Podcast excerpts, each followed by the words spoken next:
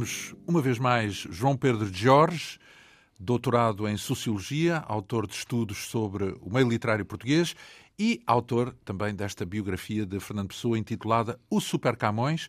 É uma edição Dom Quixote com mais de 900 páginas que temos vindo a folhear neste programa. Não chegamos a falar sobre o seu nome, João Pedro, porque tem Jorge, mas escrito à inglesa, digamos assim. Este, esta origem deste nome eh, refere-se a uma, uma origem britânica ou coisa do Sim, género? Sim, refere, refere a um, a um, a um uh, trisavô meu inglês que veio no século XIX para Portugal e que casou com uma portuguesa e que depois teve cerca de seis ou sete filhos.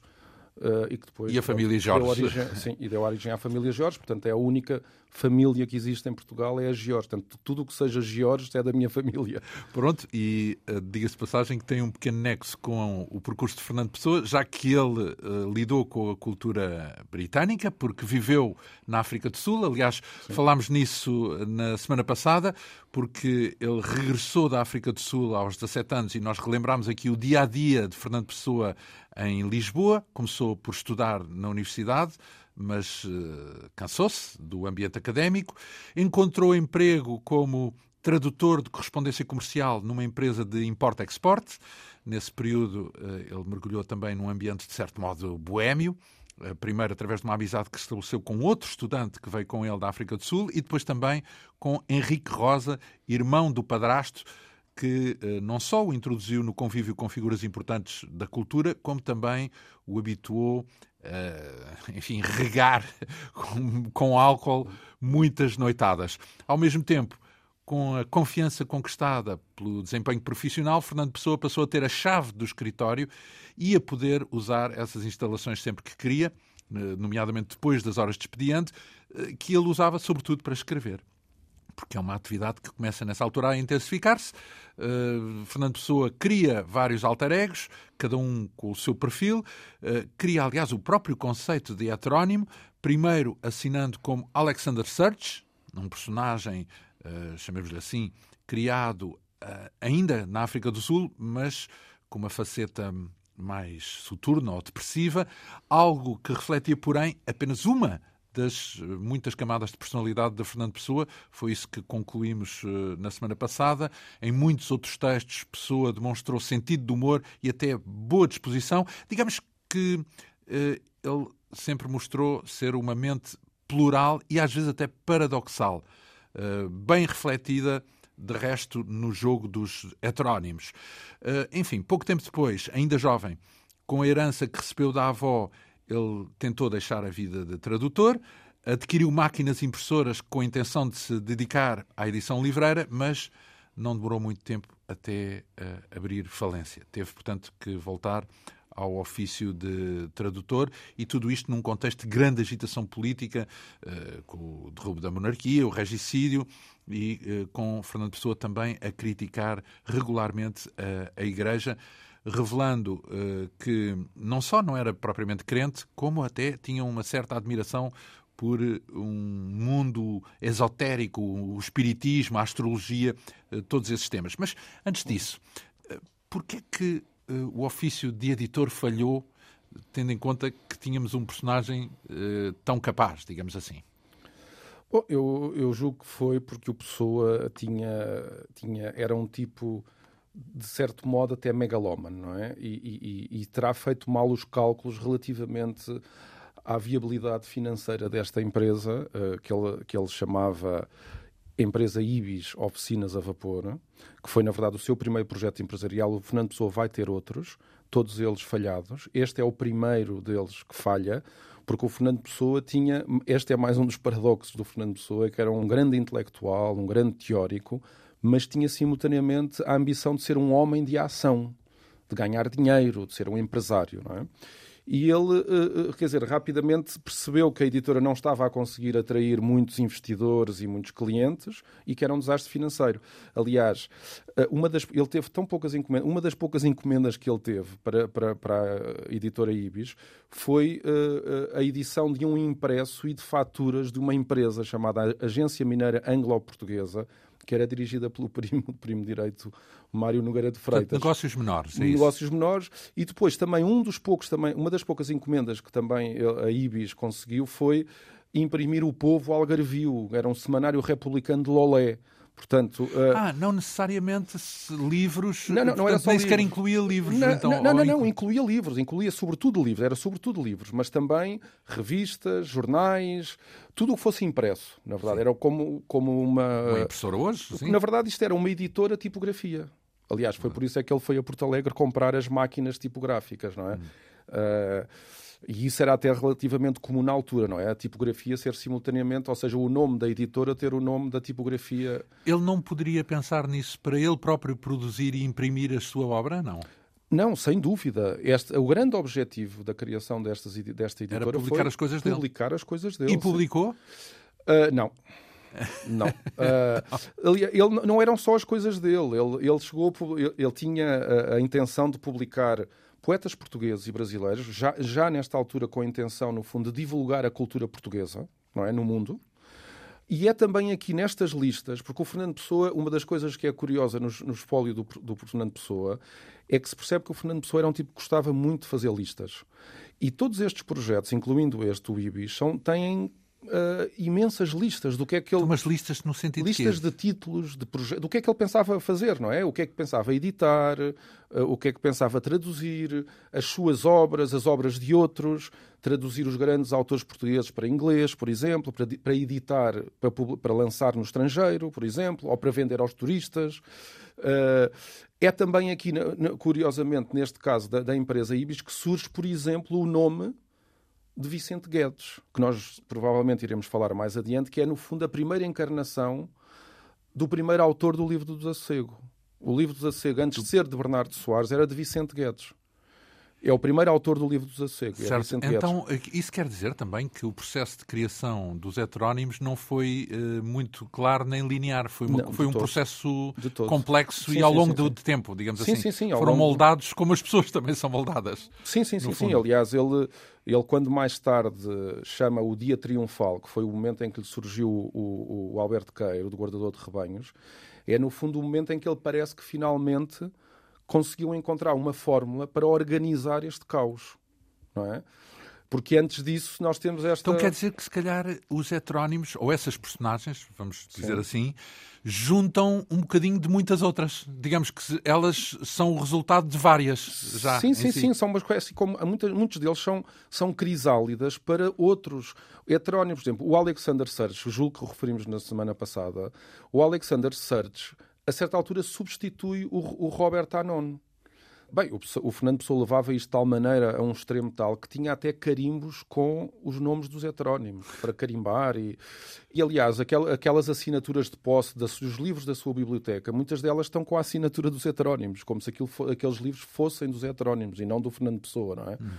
E, portanto, não, sem dúvida, é, isto é, os heterónimos muitas vezes fazem lembrar aquelas bonecas russas. As que, matrioscas. As matrioscas, não é? Em que, de repente. Umas nascem de outras. Sim, porque ele a certa altura percebe que, uh, que se calhar uma, um dos nomes que ele inventou não dá conta totalmente do seu, da sua ideia, ou porque de repente escolheu, engraçou mais com um determinado nome e esse então vai substituir. Aliás, como eu, como, como eu disse também antes, Há textos que antes eram assinados pelo Robert Anon, que depois são assinados pelo Alexander Sertes. Portanto, o Uma Fernando apropriação, Pessoa, vá. Exatamente, quase. o Fernando Pessoa risca o nome do Anon e põe o, de, o do Alexander Sertes, como mais tarde vai fazer com o Vicente Guedes e com o Bernardo Soares. Então, mas estávamos a falar das listas, porque era a forma como ele organizava, se bem que isso depois, não, no ponto de vista do eh, editor, acabava por não ver a luz do dia. Digamos que eram listas que se perdiam. Digamos que aquilo é, é era o, é, é aquilo que se chama a irracionalidade do excesso de racionalidade. É que muitas vezes o excesso de racionalidade é irracional. Listas para todo lado e depois Exatamente. acaba por não, não funcionar. Exatamente, assim. ele, ele, aliás, parecia que se regozijava mais a fazer, a estar em casa, a imaginar uma editora e todos os livros que queria publicar e fazia listas e listas com títulos de livros, de autores que queria traduzir, obras estrangeiras que queria traduzir para português, obras portuguesas que queria traduzir para outros idiomas, que depois terá descurado um pouco os aspectos o práticos, fazer, pois, o fazer, não é? Pois. Mas é, o que é curioso nesta, nesta, nesta, nesta editora Ibis é que o, uh, neste contexto, o Pessoa pensava publicar, além de poesias suas de, de heterónimos, de, de, ou de personalidades fictícias, porque há uma grande discussão entre os pessoanos que, que, que, dizem que não se pode chamar heterónimos a todos, que se os heterónimos só são aqueles, só são, é só o Alberto Queiro, o Ricardo Reis quatro, o, e o? Álvaro de Campos. Mesmo o, o Bernardo Soares é um semi-heterónimo. O. Fernando Pessoa diz que é um semi-heterónimo. Já agora, qual é a linha divisória entre ser e não ser heterónimo? Eu julgo que uma das linhas divisórias era o Fernando Pessoa ter feito o mapa astral Portanto, de, ser de ter... pessoa de modo próprio, digamos, Sim, ter ser uma um personalidade. Ou seja, ter uma personalidade própria, não é? E ter uma biografia definida própria. com o mapa astral. Definida com o mapa astral o que de facto só acontece com estes principais. Os outros não. Não têm mapa astral. E portanto, há pessoanos que lhes chamam, que fazem esta divisão, entre, dizem heterónimos são só, é só este grupo central e tudo o resto são personagens fictícias. Sim, lembra-me, por acaso estava a falar, lembra-me do sistema solar e os planetas e planetoides, porque há, uma, há ali uma Sim. fronteira que. Porque há imensos corpos é. celestes. Mas é chamar o que é que se chama planeta ou planetóide. Isso é que muitas vezes se chama de universo pessoa, não é? é faz bem sentido. É como se fosse um sistema solar sim, ou uma galáxia. Dúvida, ou uma galáxia, não é? Sem dúvida. Uh, então, uh, e ah. ele uh, queria, ia-me ia falar do, daquilo que era peculiar nesse esforço Não, é, é uma coisa que, que, é curiosa, que aparece aqui já neste Fernando Pessoa, da transição da adolescência para a idade adulta, que é, ele começou a escrever dois romances que aparecem nas listas desta editora Ibis, onde ele, aliás, dois, dois romances assinados realmente por, na verdade, F. Nogueira Pessoa, Pessoa com acento circunflexo no O.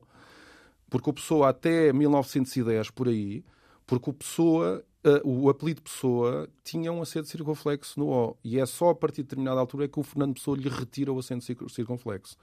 E uh, estes dois romances que ele uh, deixou inacabados, foram escritos por volta de 1909. Mas ainda andam por aí? Ainda se... Sim, sim, sim, estão no acervo do, estão no acervo do Estão editados já estão, agora? Estão, são textos editados. Uh, por exemplo, a Teresa Rita Lopes publicou numa, numa, numa, em alguns, alguns dos seus livros. E o que é curioso é que no espólio da Biblioteca Nacional há textos em que o Fernando Pessoa se refere pejorativamente ao género literário romance. Ele, aliás, define jocosamente o romance como um conto de fadas de quem não tem imaginação. ou diz-lhe, ou chama-lhe poesia da mesquinhez. Não sei se isto não será uma, uma forma de. Esta depreciação do romance é uma forma de dizer, ok, eu não consegui escrever um romance. Mas saberia, portanto... mas saberia fazê-lo e vou fazê-lo. É... Ele tentou, mas não conseguiu. Porque nunca acabou. Ele, o Fernando Pessoa nunca acabou um romance. Não há um romance do Fernando Pessoa terminado. Não é? Eh, ele escreveu vários contos, eh, sobretudo policiais, e a verdade é que tentou escrever romances, mas nunca os conseguiu terminar. E eu não sei se esta visão pejorativa do romance não tem a ver com o facto dele nunca ter conseguido terminar um ah, romance. porque é posterior, ou seja, ele pronuncia sobre os romances Sim, eu não tenho a certeza, não posso garantir isto, porque, porque muitas das coisas, muitas das notas do Pessoa não estão datadas, não é? E, portanto, é difícil saber ao certo. A cronologia. Mas uh, estes, estes dois romances são, são... É engraçado fazer, falar muito resumidamente dos dois romances. O primeiro chama-se Marco Alves, que é o nome de mais uma personagem do Fernando Pessoa, e o outro chama-se Reação. Este Marco Alves é, na verdade, uma personagem que está muito colada à própria biografia do Fernando Pessoa. O Marco Alves é descrito pela pessoa como um inadaptado, dominado pela timidez, que é um, é um indivíduo extremamente inseguro nas relações sociais, em particular com as mulheres. E porquê é que eu disse que ele é, está muito colado à biografia do Fernando Pessoa? Porque o Marco Alves é descrito pela Pessoa como um indivíduo de 24 anos nascido em Lisboa, tal como o Fernando Pessoa também nasceu em Lisboa e estaria nos 20 e poucos. Uh, o, o Marco Alves tinha um tio paterno que morreu de tuberculose, como o pai do Pessoa e como o irmão do pai do Pessoa, que eu não sei se nós referimos isso, é que, é que o pai do Pessoa morreu com tuberculose, mas um irmão do pai do Pessoa, portanto um tio paterno do Pessoa, também morreu com tuberculose. Então é? o Marco Alves é um alter ego, é isso? Aparentemente, porque até, tem, até o Marco Alves também tem uma avó paterna que, só, que sofria de alienação mental, como, a, como aliás a avó paterna do próprio Pessoa, a avó Dionísia, não é? E depois tinha esta, presumo que o Pessoa também seria virgem, e o Marco Alves também é descrito como um tipo virgem que ficava em pânico quando via uma mulher. E, no entanto, o que é que é curioso nisto? É que a, grande característica deste Marco Alves é que era um tipo obcecado com o sexo. E os textos do Marco Alves são uma constante obsessão com o sexo e com a vida. Aliás, os textos do Marco Alves são textos onde, onde este, esta personagem está sempre a analisar os, as pessoas que encontra do ponto de vista sempre sexual. Ou seja, a sexualidade ocupava, digamos assim, quase todo o funcionamento do cérebro deste Marco Alves. Mas isso podemos presumir que seria uma faceta escondida do próprio Fernando Pessoa? Do próprio Fernando Pessoa. Eventualmente, poderemos. Uh, quer dizer, este Marco Alves tinha, uh, de facto, tinha a pornografia impregnada na sua cabeça. Não? Podemos, eventualmente, presumir. Repare, um, um, um, um jovem como o Fernando Pessoa, na flor da idade, é normal que, a sua, que as suas hormonas estejam aos saltos, não é? Sim. E depois, este Marco Alves termina... Não, mas há aí Sim. um assunto escondido, digamos assim, ou pelo menos com o rabo de fora, como diz Sim. a gíria. Sim. Porque eh, essa pouca capacidade para lidar com mulheres e também essa, esse foco na análise sexual não pode indiciar que ele, por exemplo, tivesse algum fundo homossexual, algum, algum alguma ou isso não existe na biografia do Fernando Pessoa? Não, esse é um dos aspectos mais discutidos da biografia do Fernando Pessoa, deste, porque há muita é um especulação. Tópico, então. É um tópico, é um tópico. Eu não, não, francamente, não, não vou muito por aí. Tenho dificuldade em em, porque é especulação, é isso? Eu julgo que é muita especulação. É mesmo muita especulação, porque a verdade é que Fernando Pessoa teve namoradas, Uh, e o facto Isso não quer dizer que. Não, é verdade que não. Não, mas, ele, mas ele nas cartas à Ofélia demonstra que tem desejo sexual por ela. Portanto, homossexual apenas no não sentido, seria. No padrão, seria bissexual. Não, isso, Eventualmente poderia ser bissexual, mas nós não sabemos. O que sabemos ao certo é que ele sentiu desejo sexual por, por uma mulher, pelo menos, e eventualmente por uma segunda mulher. Chegaremos lá no último ano de vida em que ele conhece uma inglesa, é a irmã da mulher de um irmão do Pessoa, uhum. Que é Matos. Uhum. Chegaremos lá em 1935. Sim. Mas, então, mas pronto, foi só, foi só aqui um pequeno à parte naquele sentido em que sobressai essa falta de jeito, digamos assim, a lidar com as, as Vou-lhe só dar um exemplo porque eu acho absurdo para nós uh, depreendermos da homossexualidade do Pessoa. Uh, há uma biografia de um, de um brasileiro, o Cavalcante e Filho, Uh, onde ele refere o episódio em que o António Boto, que era homossexual, o poeta António Boto, homossexual, a certa altura foi viver para o Brasil. Teve muitos problemas, nós também chegaremos a esse caso, que é um caso importante, um escândalo que houve em Portugal e que, no fundo, preludia uh, uh, o Estado Novo, de certo modo. e o, o, o Filho, na sua biografia, que é que chama-se, julgo que é uma, uma quase autobiografia, ele diz que o Boto, quando estava no Brasil, que se encontrou com o Jorge de Sena, e eu até nem sei se isto coincide, esta cronologia, porque o Jorge de Sena chega a julgo em 60, mas pronto, isso é uma questão a verificar, não vale a pena estar aqui a, a, a, bater neste assunto, mas a questão é que o Jorge de Sena relata uma história em que terá encontrado o António Boto no Brasil, porque o, o Sena era professor no Brasil, exilou-se no Brasil, e em que o, o, o Boto teria dito ao Senna que o Fernando Pessoa tinha uma maneira estranha de olhar para os rapazinhos. Quer dizer, eu acho que daqui presumir que há uma homossexualidade, não sei. Nós. Uh, eu julgo que é um assunto muito, muito complicado. De... A própria família de Fernando Pessoa recusa essa imputação da homossexualidade. Não, não, repare, isto não, não havia problema nenhum em Fernando Pessoa ser homossexual. Atenção. Em, em, em aceitá-lo hoje. É em aceitá-lo hoje. Não, sim. mas é que na altura se calhar haveria. E por isso isso pode implicar uma, uma condição escondida, não é? Portanto, Eventualmente, sim. Mas, tanto, não há, mas tanto é o António Boto é, teve sinais, problemas é? por escrever Exato. poemas de cariz homossexual. Ele foi uma escandaleira, não é? E o Pessoa, o Pessoa defendeu-o. Exato. Defendeu, não é? e, e... Agora, o que também não quer dizer que seja, portanto, esse é o problema. Que seja, é, não é? Exato, portanto, pode nós, ser não, quer dizer, nós não estávamos dentro do quarto do Fernando Pessoa. Sabemos lá se o Fernando Pessoa levou alguma prostituta para dentro do quarto, porque o Fernando Pessoa não levava ninguém para casa dos amigos. O Fernando Pessoa fazia uma clara cisão entre o que era para dentro da sua porta de casa e o que era para fora de casa. E nós não sabemos. O, o pessoa te, teve dias em que esteve que não, não, se, não encontrou com ninguém, não é? E sabemos claro. lá se ele teve, se era virgem ou não era. Nós nem isso podemos garantir, não é? Claro, claro. É tudo, é tudo no domínio da, da, da Mas repara, mais da especulação uh, também. Uh, repara, uh, quer dizer, a homossexualidade do Fernando Pessoa, eu, eu admito que isso seja um assunto e que se possa refletir sobre a homossexualidade do Fernando Pessoa. O que eu, a mim o que me faz confusão é os, muitos dos argumentos que são utilizados para provar a homossexualidade, como por exemplo dizer, há quem diga, por exemplo, que o Fernando Pessoa nas tertúlias só, só estava com homens nas tertúlias. E isso era um sinal da homossexualidade. Isso era, isso era absurdo. É, é absurdo. era é? o padrão na época. Era o padrão na época. Também há quem diga que ah, no funeral do Fernando Pessoa só havia homens. A verdade é que também na época o funeral era uma coisa sobretudo masculina.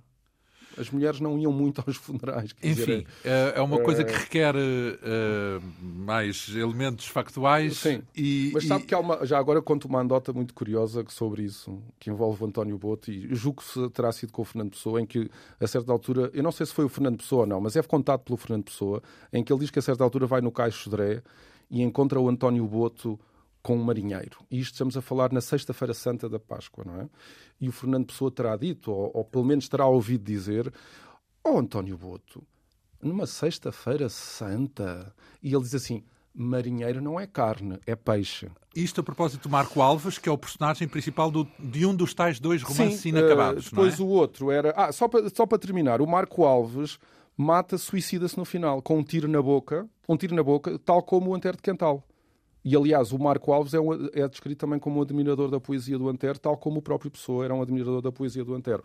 Em relação ao outro romance, uh, que nos mostra já... Intitulado um, Reação. Reação, que nos mostra já um Fernando Pessoa muito envolvido na política da época, porque é um romance que decorre no final da monarquia e gira em torno da vida de um uh, anarquista, Miguel, que é a personagem principal, que é um tipo que está in, interessado em instaurar a anarquia em Portugal e que defende também o regicídio como uma das medidas uh, para acelerar o processo de transição uh, política. Mas podemos presumir que também é um alter ego e que o Fernando Pessoa também gostaria de ver um regicídio, é isso? Uh, não, é, é, difícil dizer, porque o Fernando Pessoa tanto tem textos em que é pacifista e, e é contra a violência, uh, como, aliás, como veremos também adiante, o, Fernando, o, próprio Fernando Pessoa acaba por se desiludir com a República por, devido ao estado de anarquia e de violência que, que, encontra nas ruas. E pela própria incapacidade, segundo muitos analistas, da, própria, da República impor a ordem, não é? E por isso o Fernando Pessoa, tal como muita gente na época, não é? Perante a desordem geral, começam a defender soluções mais autoritárias porque percebem que, que, o, que o sistema parlamentar não está a conseguir pôr ordem nas coisas, não é? Isso tem, é antes ou depois do Sidónio? Eh, não, não, isto é antes do Sidónio, mas, mas é, este Pronto, período é porque, é muito complicado. Não, porque se calhar explica também a fama, ou melhor, a popularidade que claro, o Sidónio Paes acabou por adquirir, dúvida, não é? Para pôr dúvida. Uh, ordem, sem dúvida, sem assim. dúvida, sem dúvida. Então, e, e esse, esse hum, romance inacabado pode nos dar um, um, perfil daquilo que era o Fernando Pessoa, do ponto de vista uh, político? Nesta altura, pelo menos, que é um, é um republicano muito convicto, porque Uh, este, este, este Miguel anarquista uh, projeta uh, matar o rei fazendo explodir uma bomba debaixo do assento do, do, do, da, da, do, do veículo onde, onde, o rei se, se deslocava. Além deste Miguel, também há outras duas personagens, são o contraponto do Miguel e do irmão, que são os anarquistas, eh, há duas outras figuras que são monárquicas, que é um padre conspirador chamado Jesuíno e uma condessa pérfida que compra dinheiro com diamantes falsos para defender a monarquia contra os anarquistas, etc. Há aqui depois também, para se ver também um bocadinho como o Fernando Pessoa dá origem a todas as, eh, a todas as interpretações, é que este padre jesuíno, que está aliado a esta condessa pérfida, uh, aparece, mostra que tem claramente um, um, desprezo por ela e pelas mulheres em geral. Uh, e aliás, o Pessoa descreve esta condensa como uma mulher pouco inteligente, influenciável, etc. E, e, isto houve analistas que veem aqui mais um sinal da misoginia do Fernando Pessoa, de como ele não gostava de mulheres, até para até vai, vai agora tocar com a nossa então, vamos, vamos cá ver, ele, ele, é um homem de múltiplas personalidades, até é possível ter para todos os gostos. Tanto, Mas eu julgo que esse é que é o, o cerne, eu julgo não é? que isso é que é o cerne do Pessoa. Portanto, e, aliás, porque é é tudo e o seu contrário, tudo não é? Tudo e o seu contrário. Aliás, eu ainda no outro dia estava a falar com um amigo e estava a dizer, o Fernando Pessoa, se, se está a assistir em algum lado ao que se passa hoje, ao que se tem passado nos últimos anos, não é? está a divertir-se porque, porque ele... enganou todos Toda e cada um pois, continua pois, a enganar-nos. E porque... se eu fosse X? E se fosse o oposto sim, de X? Sim, sim, porque... E parece ser esse sempre não, não, um jogo é porque, porque ele, tem, ele, tem, textos onde tanto pode ser visto como racista como, um, um, como contrário ao racismo. Tanto tem textos em que pode ser visto como um judeu que defenda o judaísmo, como de repente tem textos em que pode parecer antissemita. Parece um jogo, quase, não é? É um jogo. Eu julgo que ele, ele de facto tinha. Este, é, se alguma coisa nós sabemos do Fernando Pessoa, é que é praticamente impossível fazer um retrato linear homogéneo e coerente sobre o Fernando Pessoa. Não admira que tenham surgido heterónimos, porque é uma forma de claro. dar corpo a, essas, sim, sim, sim, a esses paradoxos, digamos assim. Mas que, na verdade, se nós formos ver bem as coisas ao longo das nossas vidas, de qualquer Somos um todos... de nós, temos eh, todas estas contradições, é. não é? De... E, portanto, eh, eu acho que a própria atualidade do Fernando Pessoa hoje e o facto do Fernando Pessoa ser tão atraente é porque eu acho que as pessoas ainda se revêem-se nesta multiplicidade. Nesta multiplicidade. E o, que, e, o, e o que se vê hoje em dia é que nós também vivemos num ambiente que é contrário a isso, em que muitas vezes se tenta uh, encaixar as pessoas Numa em caixinhas, fechada, em fórmulas fechadas. E o Fernando Pessoa até julgo que será um bom antídoto contra um certo espírito do tempo que procura... Pois, quem está a sorrir tem que estar sempre a sorrir, porque se um dia não está a sorrir, aquilo já não bate certo, e etc. E o contrário. Sim, sim, sim. Ou seja, sempre, temos que ser todos quase previsíveis, não é? Sim. Higienizados. Não sendo essa a temos natureza humana, no fundo é uma lição que se pode quase tirar sim, do Fernando Pessoa. Sim, porque hoje em dia é. procura-se um ser humano quase puro, sem defeitos, sem erros, sem rugosidades. Sim. Andamos e... sempre a apontar o dedo a, a o coerente aquele... é o mesmo que linear, não é? Porque sempre sim, do mesmo modo, sim, não é? Sim, porque, Isso, porque as pessoas... uma coisa não é outra. Porque as pessoas, de facto, têm tantas incertezas em relação a, a si próprias, em relação a, a, à sua posição no mundo, que é muito difícil que uma pessoa, ao longo da sua vida, mantenha sempre me as mesmas ideias. Ao longo é? do dia. Ao longo do dia, longo exatamente. Do dia, nem, Nós é já referimos aqui que o Fernando Pessoa dizia: eu de manhã sou republicano e à tarde sou monárquico. Pois. E à noite sou liberal. então, preciso. neste romance de reação, ele eh, nitidamente pega em mais uma figura, então. Sim. E esta, esta é a tal figura anti-monárquica. Quer Sim, e nesta, e nesta, a ponto nesta de defender condessa, o regicídio. Nesta, é? portanto, repare que não é só por acaso que é um, que é um, um padre e uma condessa, que simboliza a aristocracia e a monarquia, não é? Certo.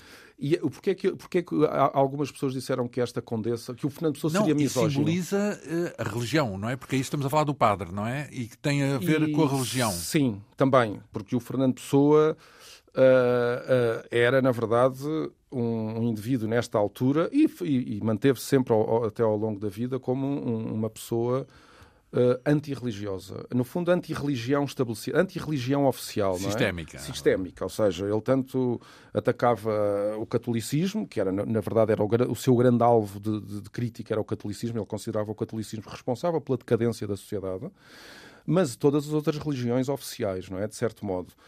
Embora também é verdade que ele mais tarde acabará por reconhecer que é praticamente impossível eliminar Deus, a ideia de Deus de, das sociedades. Que na verdade a religião em abstrato acaba por ser benéfica.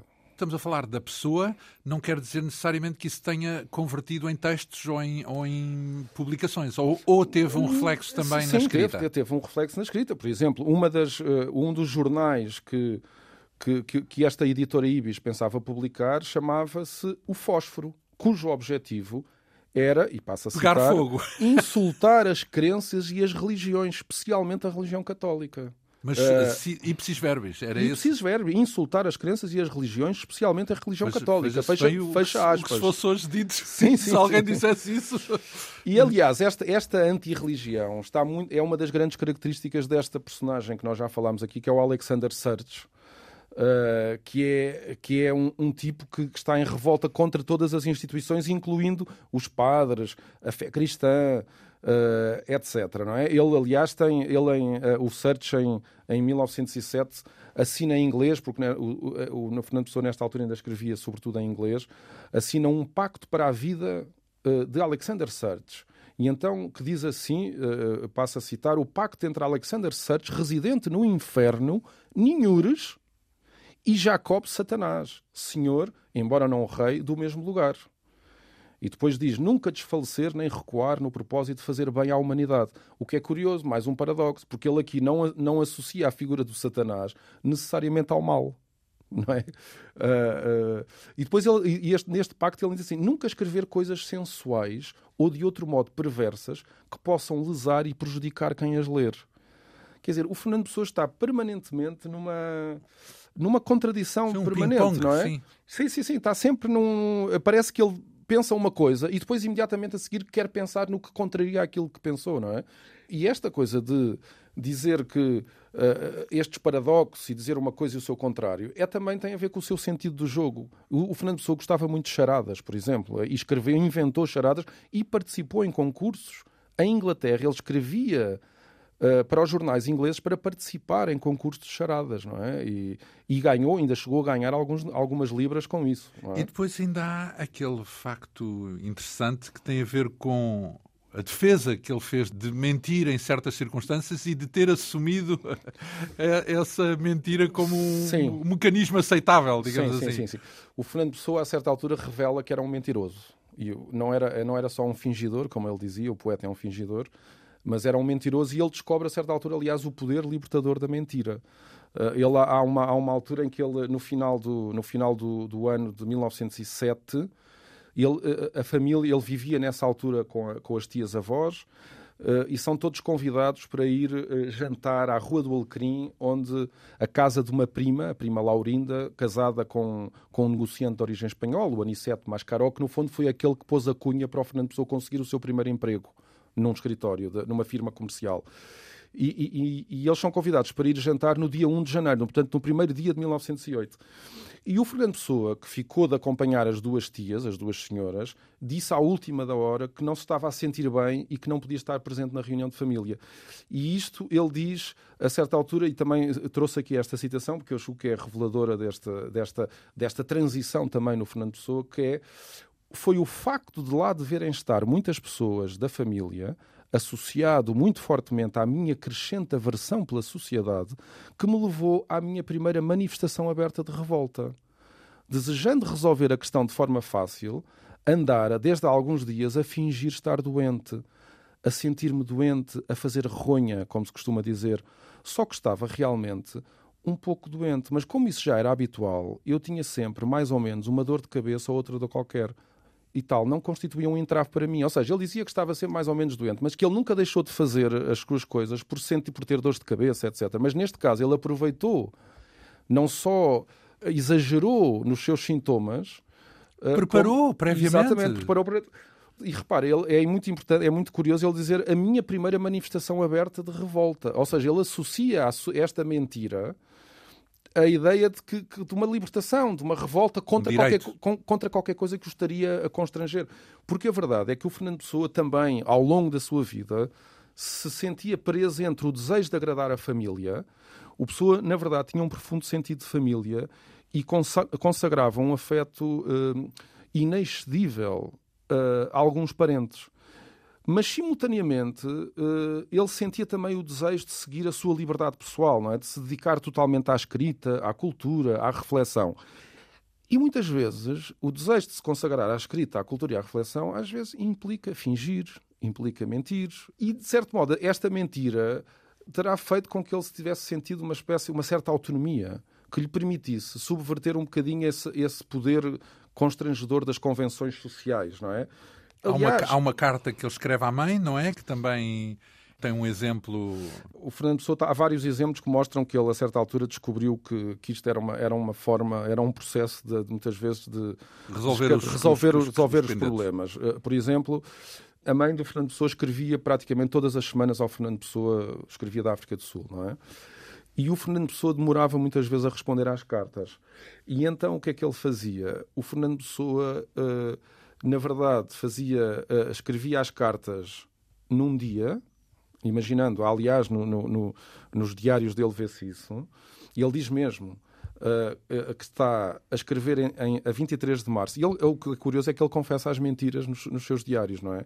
Que está a escrever, por exemplo, no dia 23 de março, e depois diz, escrevi, datada de 20, a carta para o Natal. Ou seja, ele está a escrever em 23, mas data de dia 20 para, para? Que, para, para, para que se aproximasse da data em que recebeu a carta da mãe que era para a mãe pensar que ele não demorou... A culpa era dos Correios. Exatamente, ele colocar a, a culpa na, nos Correios. E, portanto, ele, ele, ele aproximava para que era que para a mãe não pensasse que ele tinha demorado muito tempo a responder. Eu respondi logo, mas depois sim, a culpa sim, mas os é Correios... correios é que... Uh, não, mas há vários outros exemplos de, de como ele... Uh, de como ele, por exemplo, há um outro, num outro diário ele diz a certa altura de manhã há a insistência da tia Anica sobre a questão de emprego a propósito de um anúncio no século, disse que responderia ao anúncio e de noite que havia respondido, mas não pensei em responder. Portanto, ele disse à tia que respondeu ao anúncio porque ele nesta altura uh, estaria com problemas de dinheiro e estaria sem emprego e a tia estaria a pressioná-lo para ele procurar um emprego. Sim, sim, eu respondo. Sim, sim, mas eu respondo. nem por sombras. Mas é? depois ele diz, mas não pensem em responder. Sim, claro. Ou seja, o Fernando Pessoa, ele não era, o Fernando Pessoa digamos, não era indiferente digamos, às... digamos, digamos, que era humano. Era humano, sim, sim, sim. sim, sim. Ou seja, é um tipo de mentira até às vezes não, Fernando piedosa ou, um, nesse caso, não é piedosa, é mais funcional do que outra coisa do género. Claro, porque Antes a mentira, não, é? não, há dúvida que a mentira tem uma função social. Aliás, há um, há um célebre filme com é o Jim adaptar. Carrey, há um célebre filme com, com o Jim Carrey, em que, eh, em que o Jim Carrey diz sempre a verdade. É catastrófico. E, e aquilo que cria é catastrófico. Pois, a, claro, claro. a, cidade onde ele vive torna-se claro. num caos. Lembra também a diplomacia que os diplomatas têm mesmo, não podem mesmo dizer toda a verdade porque senão não havia diplomacia, Exatamente. não é? Portanto, Já para não falarmos das mentiras piedosas, que sim, muitas vezes sim, nós claro, precisamos nas nossas relações sociais. Então, mas de... ele, o curioso é que ele assume até por escrito ele isso assume, depois. É? Ele até, ele até uh, por exemplo, há uma outra, uma outra. Ele fazia este tipo de coisas, que é, a certa altura, uh, ele escreve uma carta a uma editora inglesa a pedir um livro. E esse livro, para comprar esse livro, havia uma, uma advertência que dizia a venda deste livro limita-se a membros das profissões legais e médicas. Portanto, só os advogados e os médicos é que podiam adquirir aquele livro. O que é que o Fernando Pessoa faz? Inventa um nome e escreve uma carta fazendo-se passar por médico para conseguir comprar aquele livro. E, de facto, dão-lhe aquele livro. Uh, e porquê é que o, aquele livro só, tinha estas restrições? É porque era um livro considerado que tinha um conteúdo considerado sensível, porque tinha referências à homossexualidade de Walt Whitman, o, célebre poeta norte-americano. Aliás, uh, há aqui uma citação no livro, no, que eu ponho aqui no, no meu livro, de, já muito mais tardia, de 1926, em, em que ele explica, no fundo, numa resposta a um inquérito chamado Portugal Vasto Império, ele diz: De instinto, a humanidade odeia a verdade porque sabe, com o mesmo instinto, que não há verdade, ou que a verdade é inatingível. O mundo conduz-se por mentiras. Quem quiser despertá-lo ou conduzi-lo, terá que mentir-lhe delirantemente. E falo-á com tanto mais êxito, quanto mais mentir a si mesmo e se compenetrar da verdade da mentira que criou. E depois ele diz: temos felizmente um mito sebastianista, que é uma mentira, que no fundo ele reconhece que é uma mentira, o, o mito sebastianista, mas tem função social. Mas tem uma função social. Exato. Uh, uh, Digamos que, só para fazer Sim, um sim. bocadinho de ironia, que é uma grande verdade. É, Que é uma grande verdade, sim.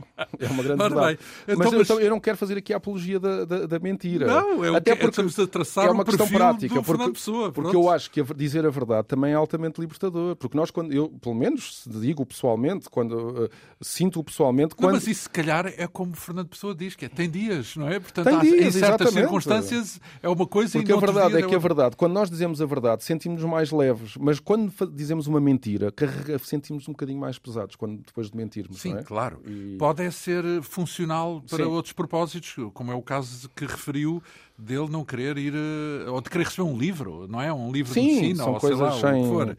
Então, sem- mas isso, eh, isso significa que eh, podemos estar seguros daquilo que ele escreve quando se pronuncia sobre alguma... Por exemplo, quando ele fala de política. É muito podemos- complicado. É muito complicado dizer. eh, Aliás, Qual é a verdade, Qual é que é a verdade em termos políticos? O Fernando Pessoa oscilou muito. Repare, ele até, por exemplo, em relação até ao Salazar, e também veremos isso mais adiante, que ele começou por, eh, por ficar contente com, a- com, a- com o golpe de Estado que daria origem ao Estado Mas Novo. isso na altura era normal por causa da ordem, não é? Do, do, do- desejo de ordem, não é? Sim, sim, sim, sim. E, mas ele depois, mais tarde, veio, veio a arrepender-se e torna-se um crítico, no último ano, sobretudo, torna-se um crítico feroz do, do Salazar, não é? Mas, há, se há, mas se há algo nesta, nesta digamos, nesta confusão de, de, de convicções políticas no Pessoa... Quando diz confusão é republicano, antirrepublicano, é monárquico, antimonárquico. liberal, depois às vezes parece autoritário, depois já é um liberal à inglesa... ah, E no meio disso tudo ia dizer que há um. Há- que há um, pelo menos há aqui, eu julgo que há aqui um traço que é constante na- na- no Fernando Pessoa, nos escritos políticos, que é o patriotismo. O Fernando Pessoa nunca deixou de ser um patriota e sempre se preocupou. Nacionalista é isso? Não. Eu não diria nacionalista nesse sentido. Eu julgo que era, sobretudo, patriótico. eh, e ele, aliás, tem uma série de projetos patrióticos, eh, entre os quais escrever e distribuir panfletos, eh, fornar jornais, até uma revista científica para divulgar o nome de Portugal e as grandes conquistas dos portugueses na- nas outras culturas. Aliás, repare como ele era patriota. Ele, em, em janeiro de 1915, está a escrever uma carta em que diz: Porque a ideia patriótica, sempre mais ou menos presente nos meus propósitos, avulta agora em mim. Não é? E não penso em fazer arte que não medite fazê-lo para erguer alto o nome português através do que eu consiga realizar. Portanto, é ele próprio que, no fundo, assume essa linha condutora, não sim, é? Sim, sim, sim. E ele próprio, a certa altura, ele diz assim: fazê-lo para erguer alto o nome português através do que eu consiga realizar. Ou seja, ele acha que a sua própria produção escrita também será uma forma de elevar o nome de Portugal. É? Depois, na sua biografia, faz até uma espécie de um nexo entre esse perfil patriótico e um uma espécie de um heterónimo. Uh, lá está, não, não, sabemos se podemos usar a expressão uh, de um francês, não é? Sim. Do, do Jean Seul. Uh, Exatamente. Ou se quisermos traduzir o João Só. Ou João Sozinho. Ou João ou... Sozinho, enfim. Então, porque, porque também é um personagem, mais uma vez, uh, que pode ser uma espécie de um espelho. Sim, de uma, de uma crítica cultural, digamos assim. O, o Jean Sol era o, um dos, dessas personagens fictícias que assinava textos escritos em francês. Uh, e nós não devemos esquecer que o, que o, o, Fernando Pessoa terá aprendido os primeiros rudimentos desta, do francês em criança, ainda com a mãe. Depois, mais tarde, na África do Sul, uh, estudou francês no liceu e mesmo no curso cá em Portugal, no curso superior de letras, ele, uh, ele tinha aulas de língua e literatura francesa. Porque vamos cá ver que o francês na altura era até era, mais influente, sim, era a sim. língua franca ainda. Sim, aliás. Ou este... seja, o inglês não tinha a predominância que tem hoje nem por sombras. Não, de todo, de todo. Aliás, por isso é que o Fernando Pessoa também teve tanto sucesso nestas empresas comerciais, é que o Fernando Pessoa devia ser dos poucos mas... autores multilingües e, sobretudo, eh, muito fluente em inglês, não é? Uh, era um tipo que era mais raro na altura. que, que era mais raro na altura e por Sim. isso é que ele traz, ele, tanto que o Fernando Pessoa a certa altura chegou a trabalhar em três e quatro uh, escritórios ao mesmo tempo a traduzir de português para inglês e de inglês para português, não é? Ele era e ele fazia aquilo muito depressa, com as pernas nas costas, como se costuma dizer. Mas este Jean Sol é, é, é engraçado porque porque tem uns textos muito muito divertidos. Porque o Jean Sol tinha, é, é uma personalidade que o Fernando Pessoa encarregou de criticar e satirizar a França. Que ele considerava que a França era o país que simbolizava a decadência do Ocidente. E então este Jean Sol assinou umas ficções científicas e satíricas de que o Pessoa projeta para um futuro não muito longínquo uh, o fim da civilização ocidental. E então ele traça um mundo às avessas, daí ser uma espécie de uma ficção científica, porque ele traça um mundo às avessas, um mundo doente, assim um mundo meio alucinado, não é? Uh, onde só se pensa no presente e não existem perspectivas de futuro. E só para ter uh, uh, para ter uma ideia de, disto, ele, ele, aliás, o próprio Jean Sol avisa no início que nesta sátira há muita grosseria, muito conscientemente desejada. Uh, e que na França de 1950 não haverá gente normal. E então ele vai antecipando esta, esta nova sociedade que tinha como características, por exemplo, as pessoas serão presas por se recusarem a cometer incesto. Ou seja, o incesto passa a ser obrigatório. A norma, sim. A norma. E em que, nessa sociedade francesa de 1950, estará na moda perder os testículos, ou uma parte deles. E, então, e, mas e qual era o intuito desse? Era, era apenas uma blague, uma brincadeira sobre... Uh sobre o futuro ou havia nisso alguma visão catastrofista da sociedade francesa? Ou até... Sim, da sociedade ocidental e, de, e, e, no fundo era uma forma de, do, do, Fernando Pessoa defendia que, e muitos dos escritos do Fernando Pessoa vão no sentido de tentar impedir que, que Portugal vá também nessa direção. E, e, na decadência dos costumes. Na decadência é dos costumes. E, esta, e aliás, nesta, nesta sátira ou nesta ficção científica, aliás, ele também diz que os estudos, os estudos dos escritores ilustres dedicar-se-ão não tanto a tratar a parte literária das suas obras, mas a, sobretudo a determinar o comprimento dos seus respectivos pênis. Literalmente, Portanto, seja, diz isso literal? É, é, é, não, isto é literal. Ou seja, é como se a crítica literária passasse a ser eh, feita através da mensuração dos comprimentos dos pênis dos escritores, não é? Portanto, isto é, é, quer dizer, isto é um Fernando Pessoa, de facto, divertido e também muito eh, alucinado, não é? Sim. Ele vai se divertindo a imaginar as coisas mais mirabolantes, Sim, não é? E, de... a, e a derreter os conceitos, digamos assim. Não, mas este, e, e referindo ainda ao que disse antes, este, estes textos do Jean Sol o que mostram é que o, o Fernando Pessoa procurou sempre uh, expor o país à comparação com outras nações, nomeadamente a França e a Inglaterra, e procurando demonstrar que Portugal poderia uh, poderia talvez escapar a muitos dos. como, como talvez até por, pelo seu próprio atraso em relação a estas nações, por poderia, prever... evitar, poderia evitar o caminho que estas, que, estes, que estas nações estavam a seguir. E isto, na verdade, o que nos demonstra é que o Fernando Pessoa tinha um grande desejo de intervenção na sociedade portuguesa e de contribuir para a divulgação de uma imagem positiva de Portugal no estrangeiro. E isto é uma das coisas que é, que é, que é constante no Fernando Pessoa. Uh... E quando se diz no estrangeiro era porque ele tinha difusão à escala uh, europeia? É isso? Era, ou conseguia publicar porque não, hoje ele projetou, ele quis, mas não conseguiu, mas quis. Os, aqueles tais projetos, de, aquelas listas. Eram as tais listas. Mas... Aquelas listas têm coisas, mas de, uma, de um pormenor que é absolutamente o pormenor de, da distribuição, quem é que eram as pessoas que iam fazer essa distribuição, como é que se iam feitos a, a publicidade. O Fernando Pessoa previa tudo, preveu tudo até ao, ao pormenor, ao sim. milímetro. Aquilo é, é, é, de, uma, é de, uma, de uma personalidade. Então, mas nada disso feito, certo? Ou seja, nada não... disso depois, praticamente nada. Por exemplo, aquele célebre texto que nós vemos aí traduzido, que é o Guia, Guia de Lisboa para os Turistas, inclui-se neste, nestes projetos. Já é? agora, aqui um parêntese. Ele, uh, com toda essa atividade, tudo isso só foi conhecido depois de morto ou ele chegou a ser famoso enquanto foi vivo ainda? Portanto, não digo tudo o que conhecemos, porque isso é, é, é com toda a certeza posterior. Sim, sim. Mas se havia alguma notoriedade nele antes de morrer, digamos assim, como, eu... como escritor poeta. Há uma imagem que sempre se, uh, que eu julgo que se reproduziu uh, durante muitos anos e que ainda hoje reproduz esta ideia de que o Fernando Pessoa era um poeta obscuro e que só se tornou conhecido depois da morte. Eu não, eu não, não concordo com esta visão porque acho que o Fernando Pessoa não só era extremamente conhecido e admirado pelos seus pares, ou seja, não havia escritor Mas em Portugal como poeta ou como ou como articulista, esse, esse, tipo de intervenção mais eh, menos eu, estruturada? Eu, aliás, até diria que ele era muito conhecido entre os pares, entre poetas, escritores intelectuais, que era esse meio restrito. Mas se ele algum dia conseguiu furar esse meio restrito do meio mais culto, foi através precisamente desses escritos políticos. E, e, ele, por exemplo. Então, se falarmos de fama, é por causa da parte política, desses escritos, e não tanto por causa uh, sim, da poesia. Porque, porque em 19, no, no, último ano de vida, o Fernando Pessoa escreve um, um famoso ensaio uh, num jornal em defesa da maçonaria, porque o governo do Salazar, o governo do Estado Novo, ia promulgar daí a semanas ou dias uma lei que ia proibir a maçonaria.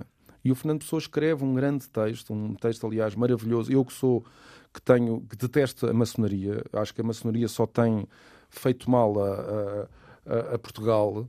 Acho que a maçonaria fazia sentido durante uma ditadura, mas na democracia não percebo uh, este. este... Há, em, há em todas as democracias, não é nenhuma exceção, portanto. Não, não, eu não defendo o fim da maçonaria, defendo é o fim de algumas regras de silêncio e, de, e que dão origem ao, ao clientelismo. Mas pronto. Uh, mas, mas de quem ler o Fernando, o, este texto de Fernando Pessoa. Uh, passa a defender a maçonaria, não é? Uh, de tal modo um, está ele é tão ele está tão bem construído o texto que nós começamos a pensar, ah, realmente a maçonaria então, Faz mas e, e, um texto dessa natureza teve mais influência do que a poesia enquanto ele foi vivo, é porque, isso? Porque esse texto deu uma grande polémica na altura e, portanto, extravasou o meio, este meio, este circuito intelectual. intelectual. E ele tornou-se muito conhecido, tanto que, que houve pessoas que acharam que que, aliás, aquilo foi discutido pelos políticos. O Fernando Pessoa foi altamente atacado pelos próximos, pelas pessoas próximas do regime e foi mesmo insultado na altura. E houve, aliás, e, e, e o, aquele jornal, o, a edição desse jornal esgotou. E o Fernando, havia muita gente que discutia o nome quem é que é este Fernando Pessoa que escreve, que tem este tupete, digamos assim, esta coragem de afrontar a ditadura, não é? E, e, e havia pessoas, aliás, que achavam que Fernando Pessoa era um, era um, era um pseudónimo porque ninguém teria coragem de assinar de com o seu próprio nome. com o nome verdadeiro. De assumir com o nome então, verdadeiro. Então, mas isso quer dizer é que também que essa hum, postura não era dessa época do fim da vida dele, mas sim, sim. desde sempre. Ou seja, ele desde sempre escreve uh, textos que são virulentos em relação ao status quo, não é? Em relação, sim, sim, seja à monarquia, seja à república, neste caso... aliás, os, os, primeiros textos de, de, de, que o Fernando Pessoa publica em Portugal são sobretudo textos de intervenção social em que, em que a cultura e a literatura estão muito ligadas à política, não é? Não, é muito difícil. Os primeiros textos do Fernando Pessoa são, são sobretudo ensaios sociológicos, políticos, e literários, em que tudo isto está um bocadinho misturado, não é? Estas, uh... Estávamos nós a falar do, desse tal, dessa tal personagem, para não lhe chamar heterónimo, do Jean Seul, não é? Do João Só, ou do João Sozinho, que é uma espécie de um visionário catastrofista uh, de, de, e, e, como uma espécie... Um sátiro, digamos um, assim, um sátiro dos costumes. Dos costumes e, sobretudo, como uma forma de prevenir ou de antever ou de cuidar para que não aconteça o mesmo... então, Sim. isso inseria-se então na tal faceta patriotista, digamos assim, ou patriótica. Sim, sim. Uh, sim, de, aliás, de o, o, aliás, esta, eu, eu julgo que uh, esta, esta vertente do Fernando Pessoa, o Fernando Pessoa escreveu centenas de páginas sobre temas de política, sociologia, psicologia, religião, história, filosofia, sobre a maior parte deles não foram publicados, é verdade. E em alguns casos, muitos destes, destes textos de política são às vezes fragmentos, ou esboços, ou até pequenas notas. Aliás, encontra-se no Espólio do Pessoa vários rascunhos de artigos que o Fernando Pessoa escreveu que, que, eram destinados a ser publicados em jornais ingleses e franceses, não é? Portanto, ele, ou seja, ele, o Fernando Pessoa era um tipo que tinha uma exigência crítica também na questão política, não é? E às vezes até ele tinha pretensões a ser um cientista político.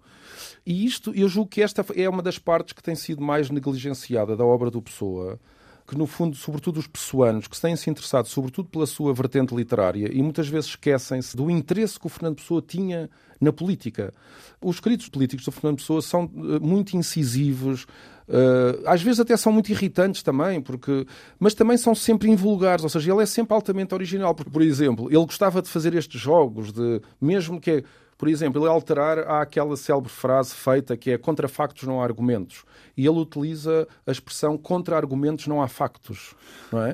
uh, Parece e, divertido. Uh, sim, uh, mas é, o, que é, o que é, eu julgo que esta pouca atenção à, à parte política do Fernando Pessoa é porque eu julgo que o Fernando Pessoa não era de todo uma pessoa de Porque, esquerda. Se calhar é? canonizou-se e ao canonizar-se a política não é nada conveniente para uma canonização, não, digamos assim. Sobretudo quando é um político é apenas o consensual é um e, não, e não o fora do consenso, não é? Se calhar se porque é um político que nós, se pudermos, se, se algum, de algum modo podemos uh, colocar em algum lado, seria mais um político Anárquico. de direita, de direita anárquica, é um individualista de direita, digamos assim, não é?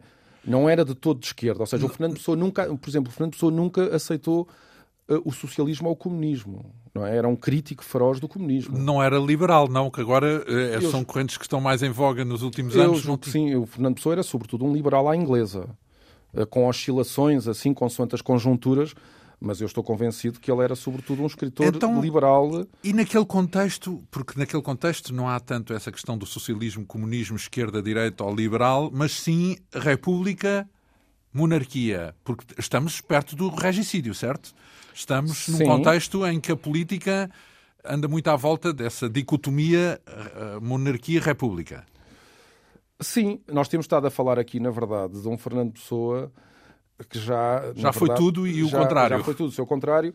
E em alguns casos nós falamos aqui de algumas destes factos da vida do Pessoa são já posteriores ao, ao regicídio uh, que ocorreu em Portugal em, em, em fevereiro de 1908. Porque ele, primeiro, há bocado falávamos de, de, de, uma espécie de uma identidade dele com a ideia de acabar a monarquia e do regicídio, mas depois também se torna antirrepublicano, porque também critica os republicanos, não é? Sim, eh, porque o Fernando Pessoa, a certa altura, começou a sentir-se desencantado, digamos assim, com este ambiente caótico, a carestia de vida era muito grande, etc. E porque, repara, a, a República também cometeu, um, se calhar, um grave erro. Foi que assim que é implantada, a quantidade de, de legislação que foi produzida logo no início, que foi expulsar os jesuítas e outras grandes ordens religiosas, encerrar os conventos, o Afonso Costa, um dos grandes líderes republicanos, mandou a polícia prender os padres que fossem encontrados na rua.